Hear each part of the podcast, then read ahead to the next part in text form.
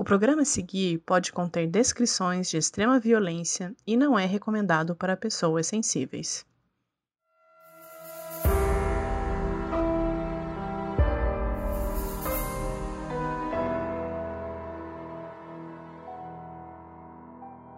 Notou alguma coisa diferente? Essa voz aí é de um apoiador do nosso podcast. Agora, uma das recompensas é gravar o nosso aviso inicial. Nossos apoiadores também têm acesso a episódios exclusivos, assistir a uma gravação ao vivo, sorteios de prêmios, acesso a um fórum onde a gente divide notícias exclusivas, comenta os episódios e muito mais. Para quem se interessar, tem o link na descrição.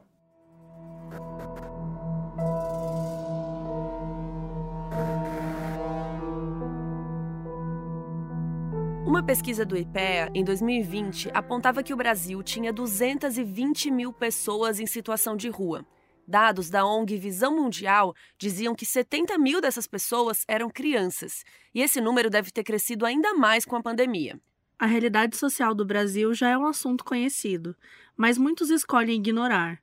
E foi isso que aconteceu com um grupo de jovens que viviam em frente à Igreja da Candelária, no Rio de Janeiro. Eles tiveram suas existências ignoradas um grupo de dezenas de jovens que não tinham para onde ir e foram vítimas de um terrível crime. Na noite de 23 de julho de 1993, nós, enquanto sociedade, falhamos com essas crianças, muitas das quais perderam a vida. Eu sou a Carol Moreira. E eu sou a Mabê. E essa é a cruel história da chacina da Candelária.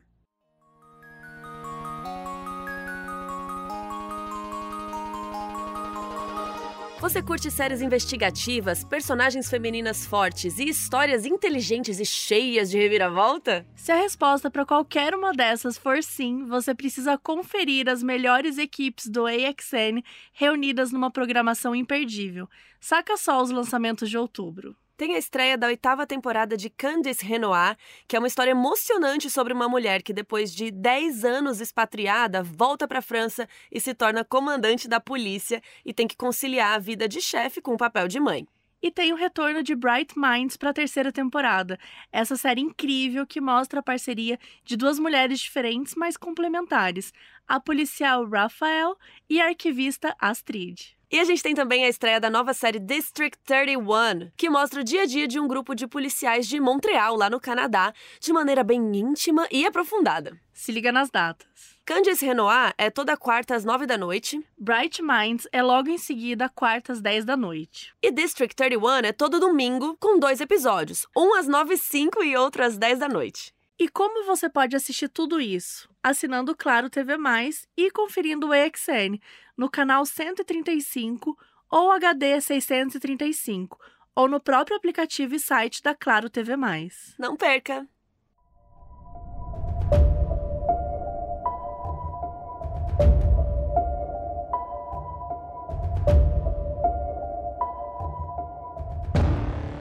A Igreja da Nossa Senhora da Candelária é um dos principais monumentos religiosos do Rio de Janeiro, que fica bem no centro da cidade. E essa igreja está lá há séculos, ela começou a ser construída em 1609, então já foram mais de 600 anos. Só que, com o passar do tempo, ela adquiriu uma nova utilidade que não era religiosa. No início dos anos 70, ela serviu de abrigo para dezenas de crianças que não tinham onde dormir. Não a igreja em si, mas a marquise dela se tornou o ponto onde aproximadamente 60 jovens em situação de rua dormiam. Algumas dessas crianças até tinham casa, mas vinham de lares violentos ou abusivos, então preferiam ficar na rua mesmo. Sabe-se que muitos desses jovens eram da favela do Rato Molhado, da zona norte do Rio de Janeiro. E a idade desses jovens também variava, desde a primeira infância até o final da adolescência. Muitos deles cometiam pequenos furtos, porque eles não tinham comida, eles precisavam sobreviver, e eles também faziam uso de drogas ilícitas. Um dos meninos mais velhos ali tinha 19 anos e se chamava Marco Antônio da Silva, e o apelido dele era Come Gato.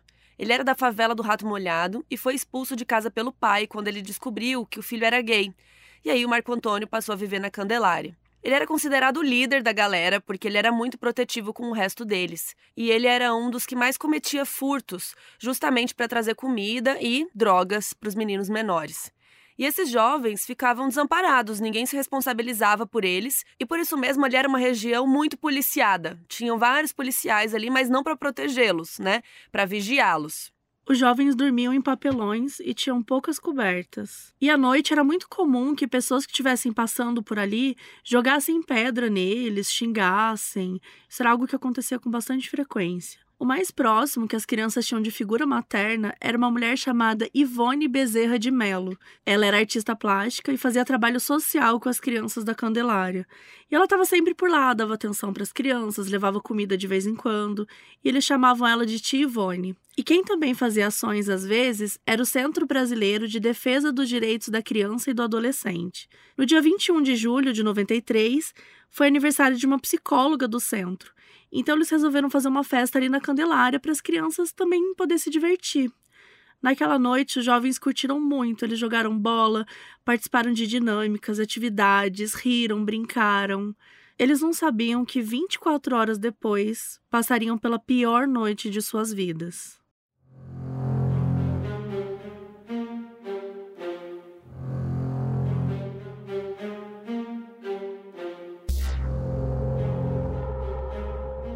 No dia seguinte dessa festa, no dia 22 de julho, uma central sindical fez uma manifestação perto da Igreja da Candelária durante a tarde. E os policiais militares também estavam lá para ficar de olho, aquela coisa, né? Ficar de olho em manifestação. E um dos guardas que estava ali era um PM chamado Marcos Vinícius Emanuel, que tinha 26 anos. Guardem o nome dele. Lembram do líder dos meninos, o Marco Antônio, o Comigato? Pois é, ele chamou a atenção desse PM porque o Emanuel achou que os meninos estavam guardando cola de sapateiro para usar como entorpecente. Então ele foi lá para abordá-los, ver o que estava acontecendo. Só que os meninos não gostaram de ser abordados e começou uma discussão. Como o Comigato era o líder, ele era mais velho, ele meio que tomou a frente, ele foi lá, ficou batendo boca, e o policial Emanuel decidiu levar ele para a delegacia. A Ivone estava lá na hora e quando ela viu o que estava rolando, ela correu para tentar impedir. E ela conversou com os policiais, explicou que não tinha nada que levar para a delegacia, explicou que os meninos estavam ali só tentando sobreviver. Só que assim, não conseguiu fazer nada. Eles queriam levar o come gato mesmo assim. E aí começou uma agitação, todo mundo protestando, até que um dos meninos pegou uma pedra e jogou no carro da polícia, quebrando o vidro da parte traseira. Então o policial Emanuel levou ele preso também. Então foram dois garotos presos, o come gato e o que tinha jogado a pedra no carro. Quando eles chegaram na delegacia, o delegado falou que não ia prender dois meninos só por estarem com cola de sapateiro. Disse que tinha mais coisa para fazer, né? Enfim, liberou os dois e eles voltaram para Candelária. E o policial Emanuel ficou puto e voltou pro batalhão dele, já se sentindo até meio humilhado assim pelo, pelo delegado. Para piorar, quando chegou, os colegas ainda tiraram sarro dele, falando que ele não conseguia prender ninguém e que quando conseguia prender, a pessoa não ficava presa por muito tempo.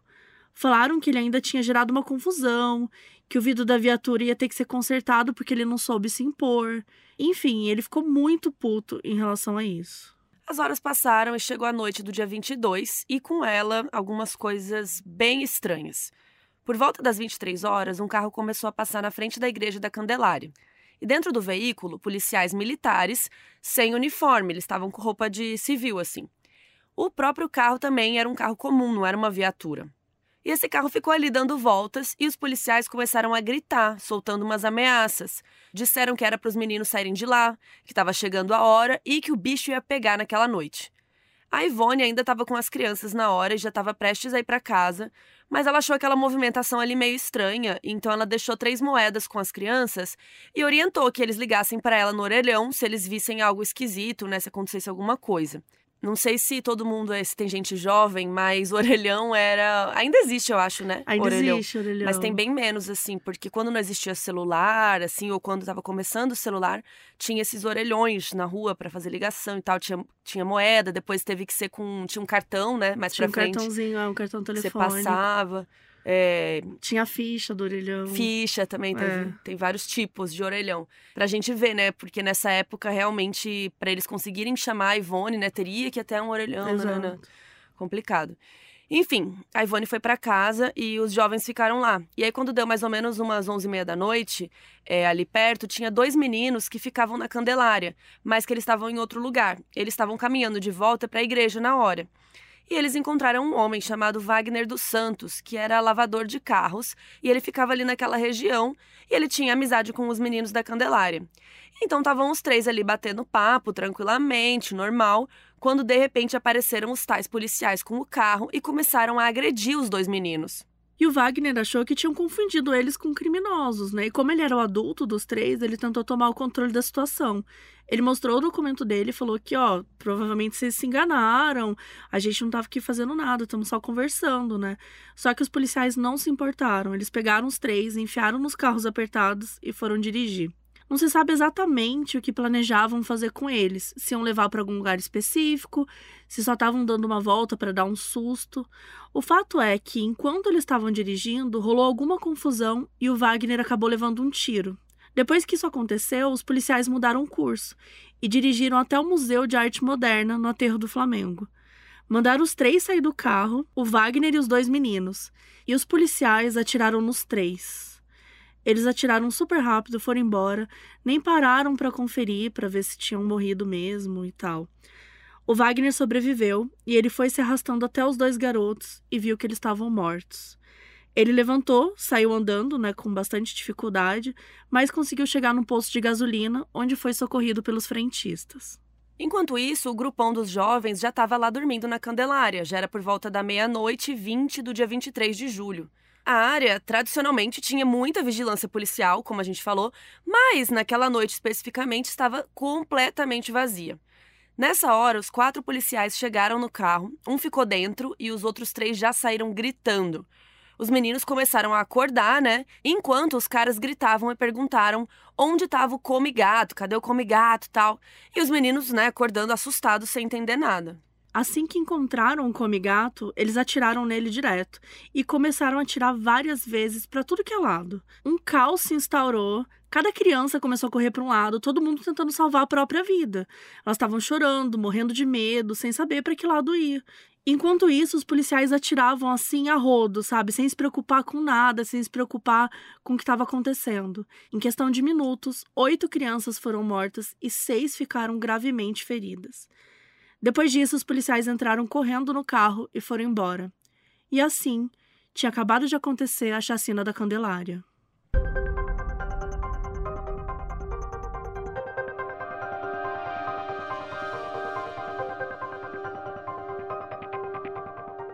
Enquanto acontecia esse massacre, um dos meninos foi correndo para longe e encontrou um orelhão. Ele ligou desesperado para Ivone, que já foi para lá imediatamente. Além da Ivone, também foram para lá a polícia, né, a polícia que estava trabalhando, e as ambulâncias. O tenente Marcelo Ferreira Cortez chegou no local e começou a averiguação. Ele espalhou todos os seus policiais ali pela região. Até que, pelo rádio, um dos policiais comunicou que tinham encontrado mais dois corpos lá perto do Museu de Arte Moderna. Eram os jovens que tinham sido pegos e enfiados no carro. O tenente foi lá com alguns homens e andaram pela redondeza até que encontraram o Wagner agonizando num posto de gasolina. Os frentistas já tinham chamado uma ambulância para ele, mas estava demorando muito para essa ambulância chegar, então o tenente resolveu levar ele mesmo para o hospital. Então ele ajudou o Wagner a entrar no carro, dirigiu até lá e o Wagner sobreviveu. Enquanto a polícia e os paramédicos faziam seus trabalhos lá na Candelária, as crianças sobreviventes estavam extremamente assustadas, né? Elas estavam em choque. E aí a Ivone ficou com eles até às seis da manhã. Ela esperou amanhecer porque eles estavam morrendo de medo da noite. Nessas horas que eles ficaram sentados lá, nenhum policial foi ali conversar com eles para ver se eles estavam bem, se precisavam de alguma coisa. Eles só faziam perguntas pontuais. E os jovens estavam desnorteados, né, gente? Eles estavam dormindo, eram crianças e de repente eles estavam ali cara a cara com a morte, perdendo um monte de amigos, os outros amigos machucados.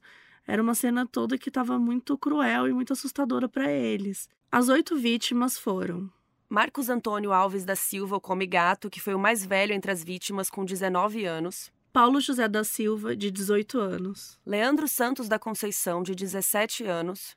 Um rapaz cujo nome não se soube, mas que tinha o apelido de Gambazinho. Ele também tinha 17 anos. Valdevino Miguel de Almeida, de 14 anos. Marcelo Cândido de Jesus, de 14 anos. Anderson de Oliveira Pereira, de 13 anos. E o mais novo, Paulo Roberto de Oliveira, com 11 anos. Oito jovens desamparados, mortos de maneira cruel e covarde.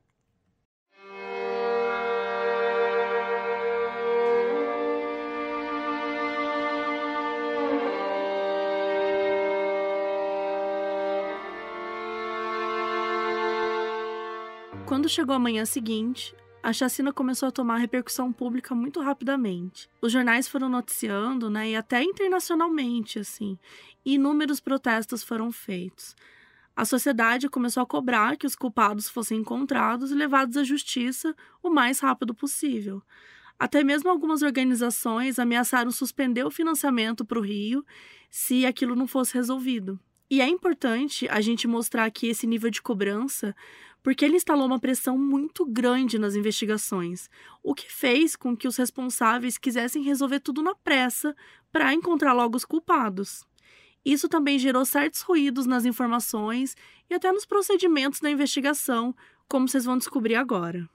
Ok, então tudo começou com os depoimentos. Os jovens foram levados lá para a delegacia para falar o que sabiam. Mas, como tudo foi muito rápido e claramente traumatizante, cada um falou uma coisa, muitas informações não batiam em relação a quantos homens tinham lá, é, detalhes físicos desses caras. E sem falar que os jovens não receberam um mínimo de apoio psicológico. Então, assim, a gente até vai bater bastante nessa tecla aqui, porque, assim, deixaram as crianças largadas. A Ivone era a única pessoa que se preocupou com elas. Só que, assim, não tinha como ela levar, sei lá, 60 crianças para casa dela. Então a polícia só chamou eles lá, tipo, falem aí, sabe? Não tinha nenhum especialista, não tinha um psicólogo, não tinha uma orientação quanto ao depoimento, não teve nada. Mas enfim, a polícia conseguiu chegar em dois nomes com isso aí, que foi Xuxa e Pelé. Esses eram os apelidos de dois policiais do 5 Batalhão que já iam sempre naquela área da Candelária para fazer vigilância, e ambos já tinham ameaçado as crianças em outras ocasiões. Então a polícia pensou: bom, deve ser esses caras aí, chama eles para prestar depoimento. Só que não tinha nenhuma prova concreta de nada, né? Era a palavra dos garotos contra os policiais. E óbvio que os policiais chegaram lá e falaram que eles não fizeram nada. Conseguiram achar o policial que tinha o apelido de Xuxa e ele falou que ele tinha um álibi para a noite da chacina, que ele estava no bar no centro da cidade bebendo com o cunhado dele, que se chamava Jurandir. E já o tal do Pelé, ninguém sabia quem era. Ninguém sabia um policial que usasse esse apelido. A única coisa que se sabia pelos depoimentos dos meninos é que provavelmente era um policial que trabalhava paisano na Candelária, nunca de uniforme. Daí ligaram para o 5 Batalhão procurando alguém chamado Pelé. Perguntaram se alguém usava esse apelido, né? E falaram que não. Daí falaram que, segundo os relatos, era um moço negro e perguntaram se tinha alguma pessoa negra trabalhando lá no batalhão. O chefe respondeu: Bom, eu sou negro e a gente tem mais um soldado negro aqui também. Aí o pessoal da delegacia respondeu: Bom, então você é o chefe, né? Não precisa vir aqui, mas manda esse seu soldado pra cá, que deve ser ele então. Gente, que investigação é essa? É sério? ótima, né? Muito boa. É, esse soldado se chamava Cláudio dos Santos e ele foi convocado na delegacia e ele achou super estranho, porque, né, tipo, não tem nada a ver com isso, como assim? Mas ele tava tranquilo porque ele tinha dormido em casa com a esposa, as filhas dele estavam em casa, ele não tinha nada a temer. Aí rolou o momento da identificação, né? Que os jovens da Candelária ficavam vendo vários homens através do vidro.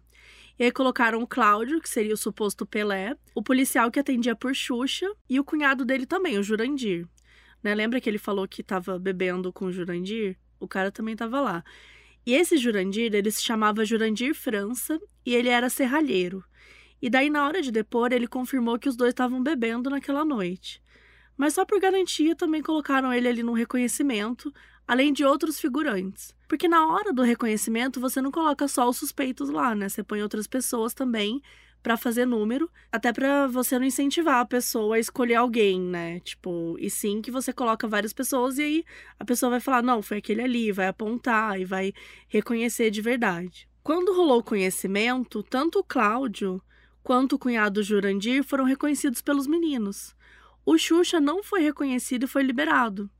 Então prenderam o cunhado dele, que não era nem policial, e ele, que era policial em si, ficou de boa.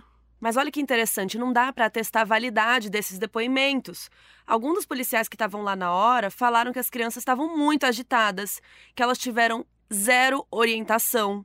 Então eles iam meio que levantando a mão aleatoriamente, sabe? Assim, é... tanto que algumas crianças até reconheceram alguns dos figurantes. Tipo, tinha um cara que trabalhava lá na iluminação, eles chamaram ele ali na hora só para fazer o número, né? Para preencher as pessoas que tinha que, que encher ali.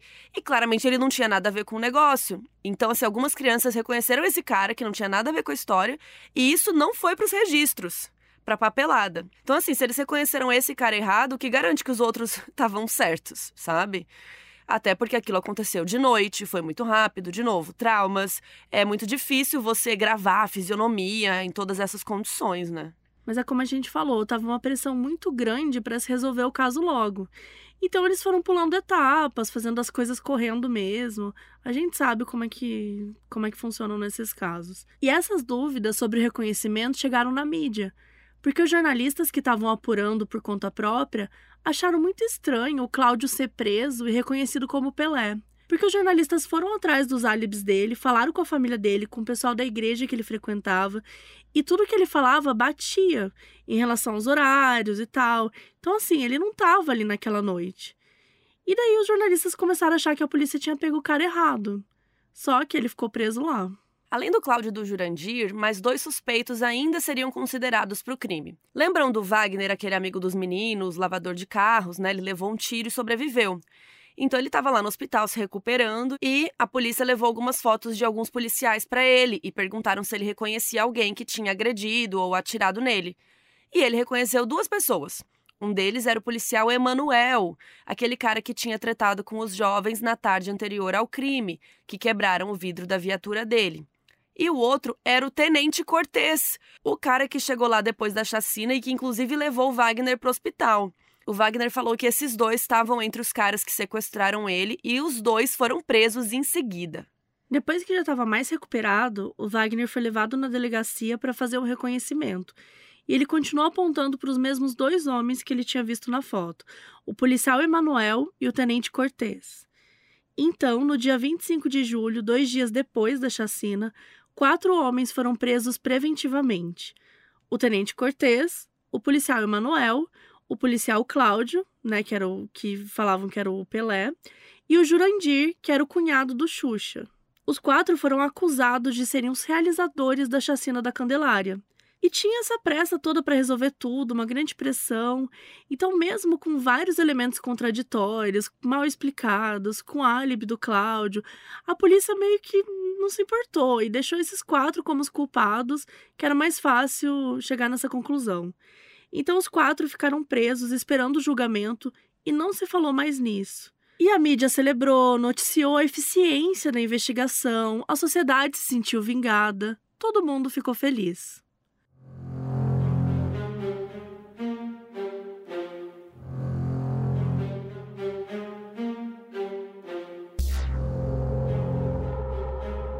E as crianças? O que aconteceu com elas? Bom, nenhuma delas recebeu nenhum tipo de amparo. A única pessoa que se preocupava era a Ivone. Alguns dias depois da chacina, a Ivone recebeu uma ligação de uma pessoa que ela conhecia que morava lá no Morro de Cachoeirinha, no complexo de Lins, na Zona Norte. Essa pessoa falou pelo telefone que tinha quatro barracos disponíveis lá e que as crianças podiam ficar lá se quisessem. Então ela levou umas 40 crianças para lá que puderam ficar lá por um mês e meio. A Ivone ia para lá praticamente todo dia e arranjava comida para eles. Mas em determinado momento, eles não podiam mais ficar naquele barraco, então eles começaram a dissipar. Dos sessenta e poucos jovens que tinham na Candelária, uns 30 se juntaram e foram viver embaixo de um viaduto no subúrbio do Rio, e a Ivone continuou visitando eles sempre que podia. Infelizmente, aquela área era bem mais violenta no dia a dia que a Candelária, então, muitos desses garotos foram assassinados ali. Chegou num ponto que eles não estavam mais juntos, era meio que cada um por si. E muitos deles acabaram recorrendo ao mundo do crime para conseguir viver lá. E a gente tem que mencionar aqui rapidamente um dos jovens sobreviventes da Candelária, que entrou para a história do Brasil de uma maneira bem triste. A gente está falando do Sandro Nascimento, que tinha 15 anos quando a chacina aconteceu. Ele cresceu e ele se tornou o sequestrador do ônibus 174. A gente já tem um episódio sobre ele, sobre isso. Lá a gente contou toda a vida dele, incluindo um pouco da juventude, do que rolou na Candelária. Então, quem quiser ouvir esse episódio como forma de complemento, ele é o episódio 54. Mas enfim, a vida do Sandro foi muito sofrida. A mãe dele foi morta na frente dele quando ele era criança. Ele passou grande parte da infância na rua passou pela chacina da Candelária, ele recorreu ao crime e, quando tinha 22 anos, no ano 2000, ele sequestrou o ônibus 174. E uma coisa muito triste é que a gente só conhece a história de vida dele por causa desse sequestro, né? Então, a partir daí que teve o documentário e tal, e a gente pôde saber tudo que ele passou na vida. E além dessa, né, tem várias outras dezenas de jovens ali da Candelária que a gente sabe pouquíssimo sobre eles. A história deles não foi contada, né? A gente nem sabe as coisas que eles tiveram que passar. Então, recomendamos muito aí esse episódio 54. Voltando para o período né, que a história estava acontecendo, a gente já falou dos jovens, então agora a gente vai falar do Wagner. Lá em 93, ele se recuperou do tiro, ele voltou a viver a vida dele normalmente, só que pouco tempo depois, ele acabou sendo vítima de uma outra tragédia. No dia 9 de dezembro de 94, o Wagner estava indo para um show numa área meio perigosa. E a galera que conhecia ele até falou: Wagner, esse lugar é barra pesada, não vai para lá, ainda mais que você tá sozinho e tal. Mas ele foi.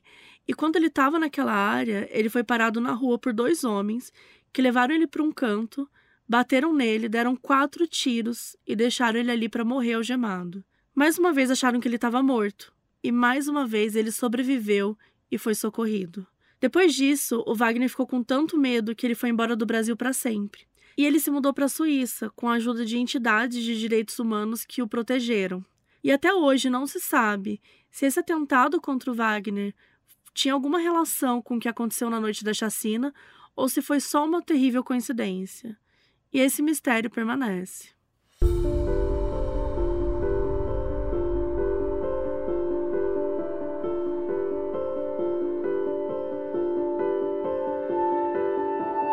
No fim de julho de 93, os quatro acusados da chacina tinham sido presos e estavam aguardando julgamento. Mas o tempo foi passando e cada vez mais dúvidas foram surgindo sobre esse caso. O Jurandir ele não era policial e era muito esquisito a ideia do Xuxa ter tacado ele na situação e o próprio do tal do Xuxa não participou.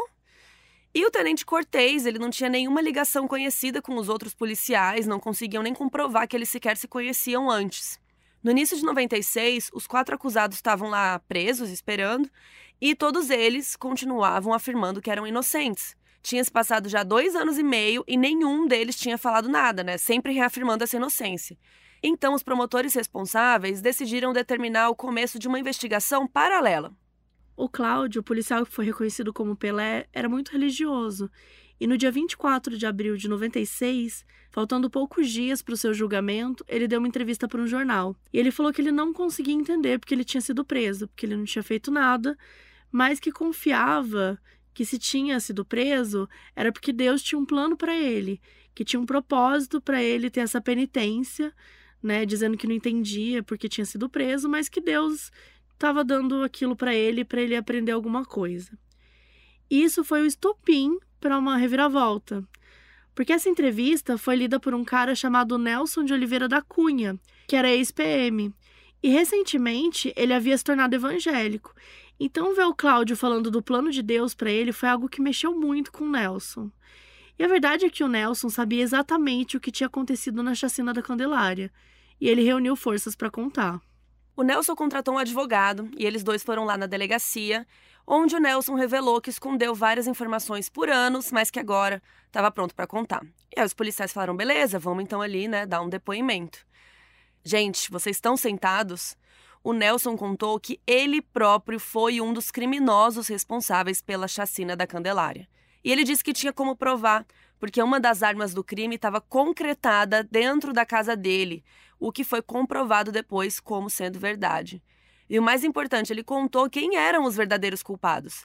Ele disse que o tenente Cortez, o policial Cláudio e o serralheiro Jurandir não tinham nada a ver. Eles três eram inocentes, mas o policial Emanuel, que já estava preso, realmente era culpado. De acordo com o Nelson, o que aconteceu foi o seguinte: o Emanuel queria se vingar dos jovens depois daquela confusão e da humilhação que ele teria sofrido na tarde anterior à chacina. Ele reuniu três policiais: o próprio Nelson, um policial chamado Marco Aurélio Dias Alcântara e um que já era ex-PM, que se chamava Maurício da Conceição. E esse Maurício tinha uma reputação assustadora, tanto que o apelido dele era Sexta-feira 13, no sentido de que cruzar o caminho dele já era um grande azar. E aí o que, que o Nelson falou que aconteceu? Ah, a ideia inicial era só dar um susto nos meninos. Então eles pegaram Wagner, pegaram os, os dois garotos, né, e colocaram no carro. E era só para dar um susto. Só que aí todo mundo tava gritando, aquela confusão toda, sete pessoas num carro, todo mundo apertado. E aí que a arma dele disparou sem querer e atingiu o Wagner. Isso é o que o Nelson diz. E daí os quatro sequestradores decidiram que eles iam se livrar dos corpos. E aí jogaram todo mundo lá no Museu de Arte Moderna e o Maurício, sexta-feira 13, executou os dois meninos. E logo depois disso, eles foram para Candelária. O Emanuel ficou no banco do carona e os outros três saíram para procurar o come gato. E daí começaram a atirar nos jovens. E aí, de acordo com Nelson, só o Maurício e o Marco Aurélio estavam atirando. Ele falou que só chegou a apontar para um garoto, mas que não atirou em ninguém. Mas, né, gente, isso é tudo que o Nelson falou. Não dá para saber o que é verdade e o que não é. O menino que ele apontou a arma foi justamente o Sandro Nascimento, que depois se tornaria o sequestrador do ônibus 174 que a gente falou. Depois de contar tudo isso, o Nelson se entregou e a polícia começou a reparar é, na parte física das pessoas que estavam presas, comparando com os criminosos de verdade. Por exemplo, o que, que eles descobriram? Que o tenente Cortez tinha uma falha no dente. E o Marco Aurélio, que realmente participou do crime, também tinha uma falhinha parecida. Então, esse tipo de coisa que deve ter influenciado no reconhecimento inicial né, das crianças. Daí pronto, o Nelson foi preso, o Emanuel já estava preso, e foram atrás dos outros dois.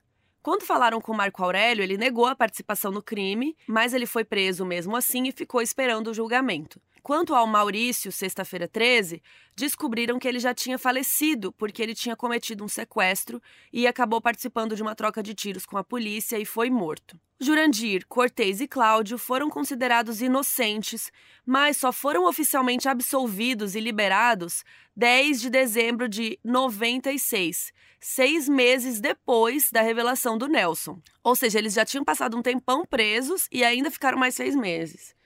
Alguns dias depois do relato do Nelson, no dia 29 de abril de 96, o Emanuel foi para o julgamento. Ele confessou o crime e ele admitiu que ele só queria se vingar dos garotos que jogaram pedras na viatura dele. Marcos Vinícius Emanuel Borges foi condenado a 309 anos de prisão. Ele recorreu e, da segunda vez, foi condenado a 89 anos. Ainda satisfeito, ele pediu outro julgamento e, dessa vez, foi condenado a 300 anos de prisão. O Nelson foi condenado a 261 anos de prisão, 243 anos pela chacina e mais 18 anos por ter atirado no Wagner. Ele recorreu e foi absolvido das mortes da chacina, provavelmente porque ele conseguiu argumentar que não atirou em ninguém lá. Mas o Ministério Público recorreu, e em um novo julgamento, o Nelson foi condenado a 45 anos, 27 anos da chacina mais 18 anos do Wagner. O Nelson conquistou a liberdade condicional em 2005, ou seja, ele ficou em regime fechado por 10 anos e alguns meses, e depois que saiu, ele se tornou pastor evangélico. Já o Marco Aurélio foi condenado a 204 anos e ficou preso por 14 anos. E quanto ao Emanuel, ele saiu do presídio em 2012, ele foi liberado, mas um tempo depois passou a ser considerado foragido. O que, que rola? Em 2010, foi assinado um decreto que permite indulto, tipo um perdão jurídico, para condenados cujos crimes não foram hediondos e que o condenado já tenha ficado preso por 15 anos seguidos com um bom comportamento. Isso se aplicava ao Emanuel, porque ele já tinha 15 anos preso e tinha sido condenado por um homicídio qualificado, que na época né, que aconteceu não era crime hediondo. Em 93, além dessa chacina, aconteceu também o assassinato da atriz Daniela Pérez. A gente já contou esse caso no episódio 73, para quem quiser ouvir também. E no ano seguinte, em 94, a Glória Pérez, a mãe dela, começou uma petição e conseguiu que o homicídio qualificado se tornasse um crime hediondo. Enfim, mas na época da chacina ainda não era, né? Mas o que aconteceu? Emanuel preencheu todos os requisitos necessários e foi liberto. Mas depois que ele saiu, o Ministério Público recorreu ao Supremo Tribunal de Justiça para anular esse benefício e foi feito um pedido de prisão preventiva de volta para Manuel. Só que ele não foi preso de novo, ele sumiu no mundo e ele é considerado foragido pela polícia até o dia de hoje. Nesse período todo que rolaram as investigações e a busca para encontrar os atiradores, teve muita incerteza sobre o número exato de criminosos envolvidos na chacina. No fim, ficou definido que eram quatro mesmo: o Emanuel dentro do carro e os outros três que saíram atirando. Mas alguns dos próprios garotos da Candelária afirmaram nos depoimentos que haviam mais homens, pelo menos uns oito. Um dos chefes da investigação interna que rolou na Polícia Militar também já disse que achava que tinha sido entre seis e oito criminosos. Mas cadê essa outra metade, então? Até teve um outro policial que tinha algum tipo de relação com o crime. Ele se chama Arlindo Afonso Lisboa Júnior. Em 94, ele foi preso por um roubo de carro e quando pegaram as coisas dele, ele estava com um revólver Rossi calibre 38, que foi identificado como sendo uma das armas usadas no crime. E não é que era uma arma do mesmo modelo né, que usaram, era a mesma arma exata que foi usada. Ele chegou a passar dois anos preso por causa disso, mas depois foi solto e ninguém se aprofundou no caso para ver qual era a participação dele, nem tentaram buscar esses outros supostos aí, dois ou três homens que podiam ter também participado. E, infelizmente, né, a gente sabe que não vai ser agora que alguém vai tentar ir atrás dessas lacunas e dessas questões, então provavelmente são coisas que a gente nunca vai descobrir.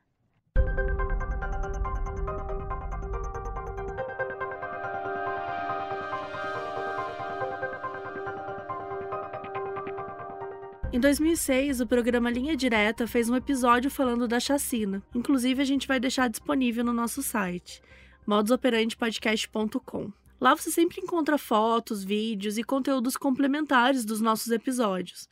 Então, bora lá, só clicar em episódios, clicar no número do episódio que vocês vão ver todas essas informações.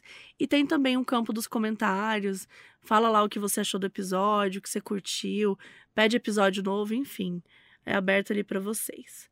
Mas enfim, então o programa Linha Direta fez esse episódio e eles fizeram uma apuração naquela época, em 2006, e determinou que dos 65 meninos que viviam na Candelária, 43 já tinham sido mortos, a maioria por traficantes ou grupos de extermínio.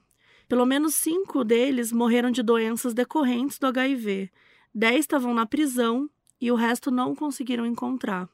Então a gente está falando que quase nenhum desses garotos sobreviveram. Olha quantos finais tristes para as histórias dessas crianças que já tinham vivido uma tragédia horrível que foi a Candelária. E o Wagner, que ele sobreviveu, que até hoje mora na Europa, também vive com traumas. Em 2015, a irmã dele deu uma entrevista e revelou que ele ficou com muitas sequelas da violência que ele sofreu. Ela disse que ele ainda tinha pesadelos frequentes com a chacina, isso ela disse em 2015, né? Mais de 20 anos depois. E que sempre que chega o período do ano em que isso aconteceu, ele fica agitado, ele fica relembrando tudo. E todo ano, nesse dia da chacina, a Igreja da Candelária faz uma missa em homenagem aos meninos e é sempre frequentada por parentes das vítimas. Existe um movimento chamado Candelária Nunca Mais, que tem como objetivo lutar pelos jovens em situação de rua, para garantir direitos básicos para eles. Alguns dos membros são familiares ou entes queridos dos meninos que estavam lá no dia que aconteceu. O tempo passou, em 2023 o caso completará 30 anos, mas as marcas que ele deixou são permanentes e impossíveis de apagar. Foram dezenas de crianças que perderam suas vidas, seja literalmente durante a chacina ou até depois, por consequência da própria chacina. Vivendo com traumas, sem condições dignas. Existem milhares de jovens no Brasil na mesma situação de vulnerabilidade. E eles estão na calçada da nossa rua, estão no sinal pedindo esmola, estão em todos os lugares tentando sobreviver. Então é importante a gente também fazer a nossa parte, se informar, procurar organizações, abrigos que cuidem dessas pessoas que estão passando por uma situação tão difícil. Então, se você puder fazer doação, se puder ser voluntário, é, votar, né? Votar em políticos que tenham um mínimo de consciência social. É muito importante. Todos os políticos que a gente vota fazem diferença lá na frente.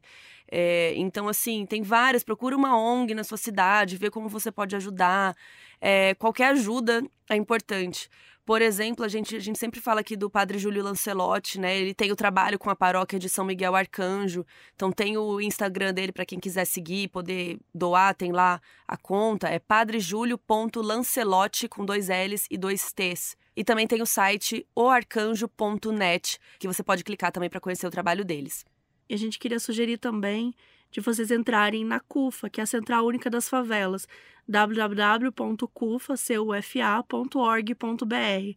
Lá tem várias formas de doação, tem doação mensal, tem uma doação de uma vez só, você pode atuar como voluntário. Enfim, são algumas dessas possibilidades.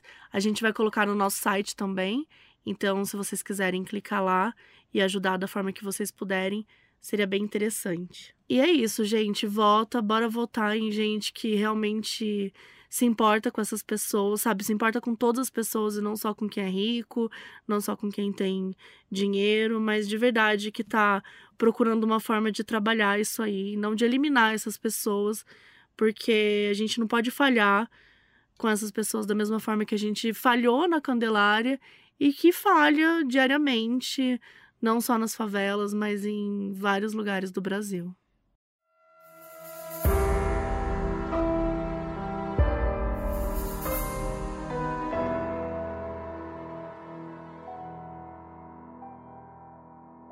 O aviso no início desse episódio foi gravado pela Letícia Laibda, que é nossa apoiadora na Aurelo.